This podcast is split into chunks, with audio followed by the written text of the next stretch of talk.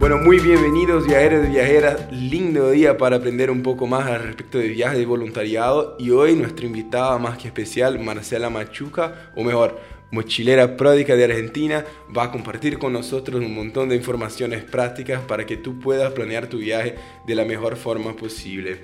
Ya que hoy vamos a tratar el tema cómo planear su itinerario de viaje y voluntariado con Worldpackers.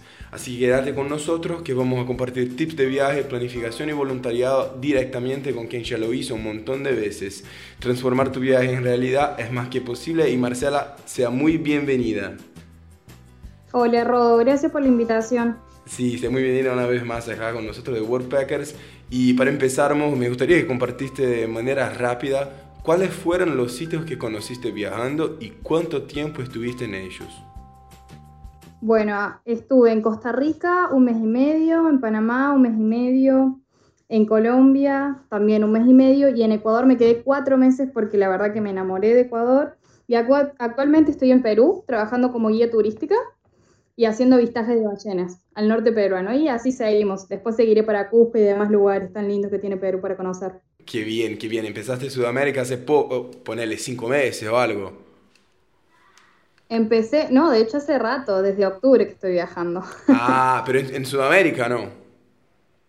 Ah, Sudamérica empecé en febrero. En febrero, mira, qué lindo, genial. ¿Y cuánto tardaste para planear su itinerario antes de arrancar, ponele? Primeramente tenía un plan de viaje que iba a ser solamente por vacaciones. Entonces organicé solamente estar un par de semanas en los lugares principales de cada país.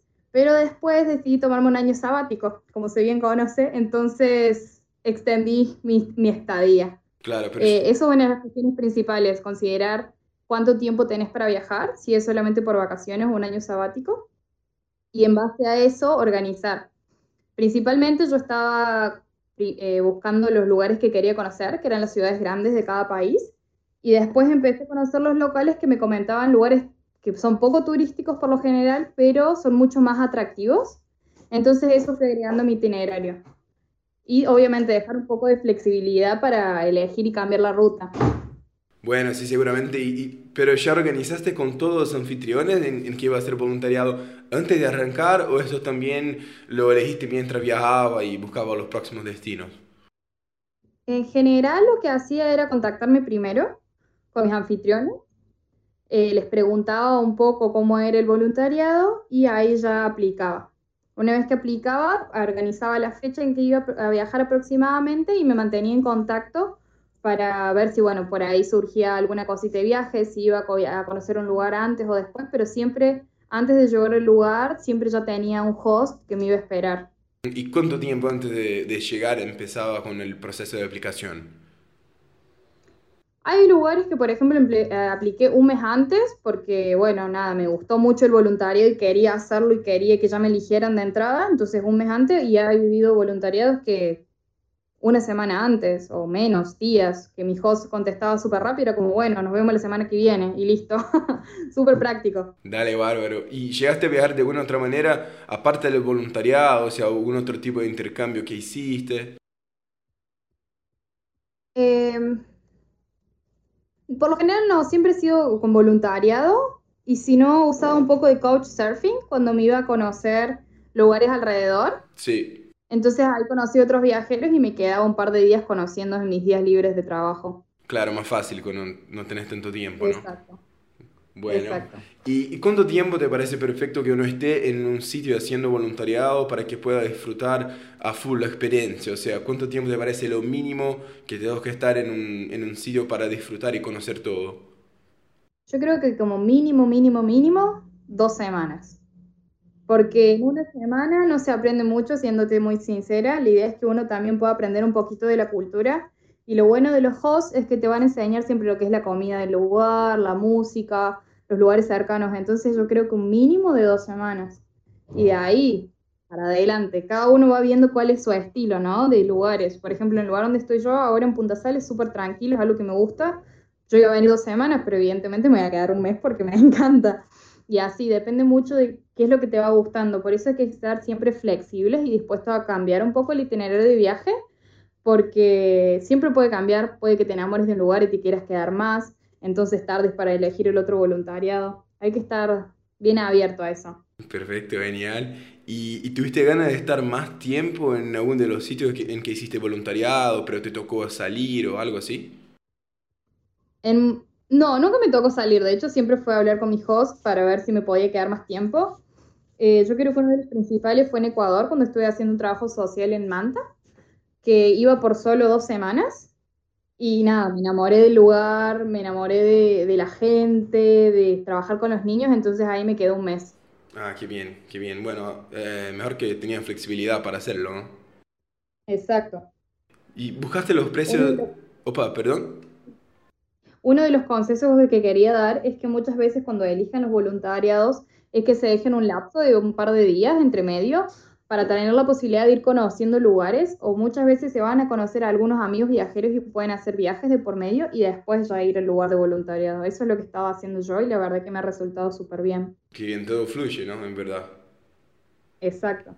Y aparte de eso, ¿buscaste los precios de la comida, el transporte y otra información en los sitios que, que conociste antes de arrancar? O sea, ¿cómo planeaste todo eso?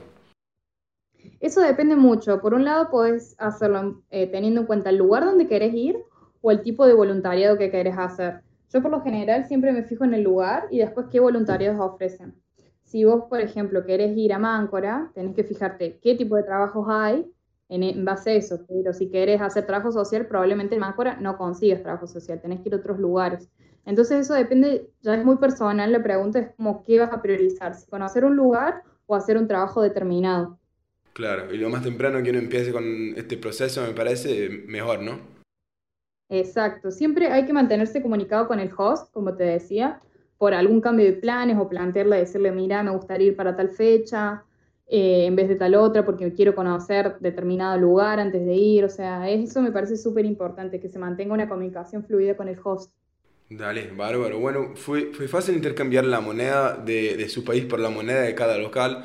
¿Cómo, cómo hiciste toda esa movida? Ya que saliste en un país, entraste en el otro, ¿cómo fue eso del cambio? La verdad que fue bastante fácil. Mientras uno se mueva con viajeros, siempre pregunto las dudas. Por ejemplo, ahora que crucé de lo que fue Ecuador-Perú, eh, en la misma frontera siempre hay bancos, entonces uno cambia como para los primeros días o hasta que llegue a un lugar y después siempre hay cajas de cambio. Siempre está bueno llegar a un lugar con algo de dinero de ese país y listo. Te, por lo general, la noche anterior te fijas de cuánto está el cambio, entonces sabes aproximadamente cuánto dinero vas a necesitar y listo. Es muy sencillo la verdad. Dale, perfecto. Y en todo el trayecto de tu viaje, desde que saliste de Argentina, eh, ¿cuándo usaste avión? O sea, ¿cuándo te tocó comprar boletos de avión? Bueno, yo llegué, bueno, hice de Costa Rica, sí, de Argentina a Costa Rica, después a Panamá crucé en bus y después tuve que tomar un avión de lo que es Panamá a Colombia, porque hay solamente dos formas de llegar, vía avión o vía barco. Entonces directamente tomo un vuelo de una hora ahí.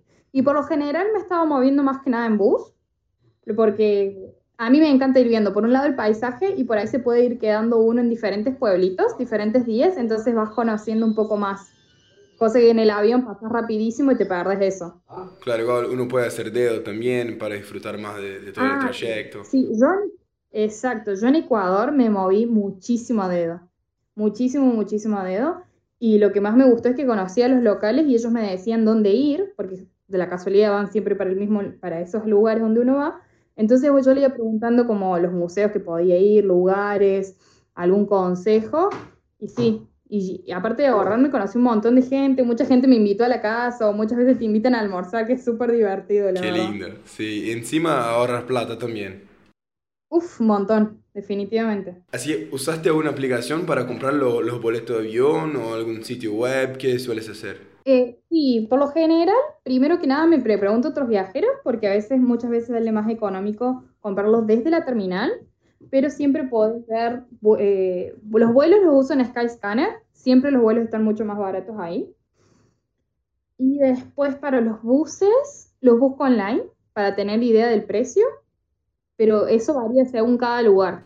Claro, claro. Eso varía bastante. Por ejemplo, lo que es acá en Ecuador, ¿Sí? perdón, acá en Perú, eh, uso Cruz del Sur, que es una de las mejores empresas, y largan promociones que, que los últimos dos asientos los meten a mitad de precio. Entonces uno tiene que estar ahí atento y se compran los pasajes súper económicos. Dale, listo, perfecto. Y en promedio, desde que arrancaste, ponele, ¿cuánto te salió el viaje hacia ahora? Incluso el boleto de avión, ¿tenés idea? No, eso vos sabés que depende mucho de qué país. Por ejemplo, Panamá y Costa Rica son un poco más costosos, pero lo que es Ecuador y Perú son muy económicos. Yo en, Ecuador creo que gasté, no sé, 50 dólares como mucho por mes. O sea, exagerando. Te lo juro. Con fines de semana libres, saliendo a tomar, dándome los gustos. O sea, ha sido, la verdad que súper económico. Eh, también eso, si uno se busca voluntarios que le cobran todas las comidas y tener el hospedaje, el gasto extra es como para salir o para, no sé, ir a los museos y, y es cuestión de ir fijándose. Yo me fijaba los días que eran gratis los museos o tengo mi pase de estudiante, entonces muchos lugares me daban a mitad de precio.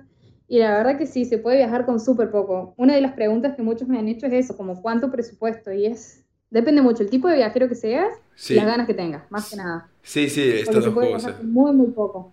Claro, claro, seguramente. Vos sos experta ya, ¿no? A esta altura sí.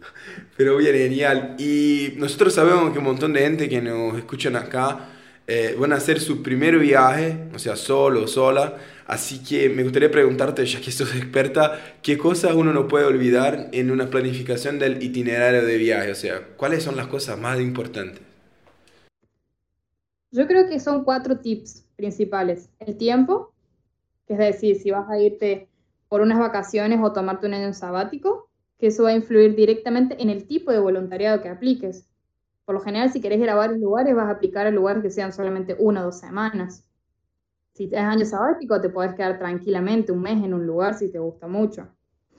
Por otro lado, el tema del presupuesto.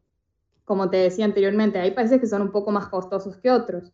Sin embargo, puedes buscar voluntariados que te cubran las tres comidas o dos comidas, entonces eso te va a aliviar mucho los temas de los costos. Y también la cantidad de países que quieras conocer. Eso es súper importante porque no es lo mismo decir, ok, voy a recorrer todo Perú, a decir quiero recorrer Ecuador, Perú, Bolivia y Chile, por dar un ejemplo. Eso va a cambiar el tiempo, el presupuesto. Así que me parece que los cuatro cuestiones principales, tiempo, presupuesto, tipo de voluntariado y cantidad de países, básicamente. Bien, genial. Muchísimas gracias, Marcela, por, por, compartir todas las informaciones con nosotros una vez más. Igualmente hicimos un, un, live también con Marcela, está en nuestro canal de YouTube. Y hay artículos que Marcela escribió también en la plataforma, así que, bueno, pueden contactarse con ellas también por allá. Y, bueno, que, que siga teniendo un lindo viaje, Marcela. Muchísimas gracias una vez más, ¿no?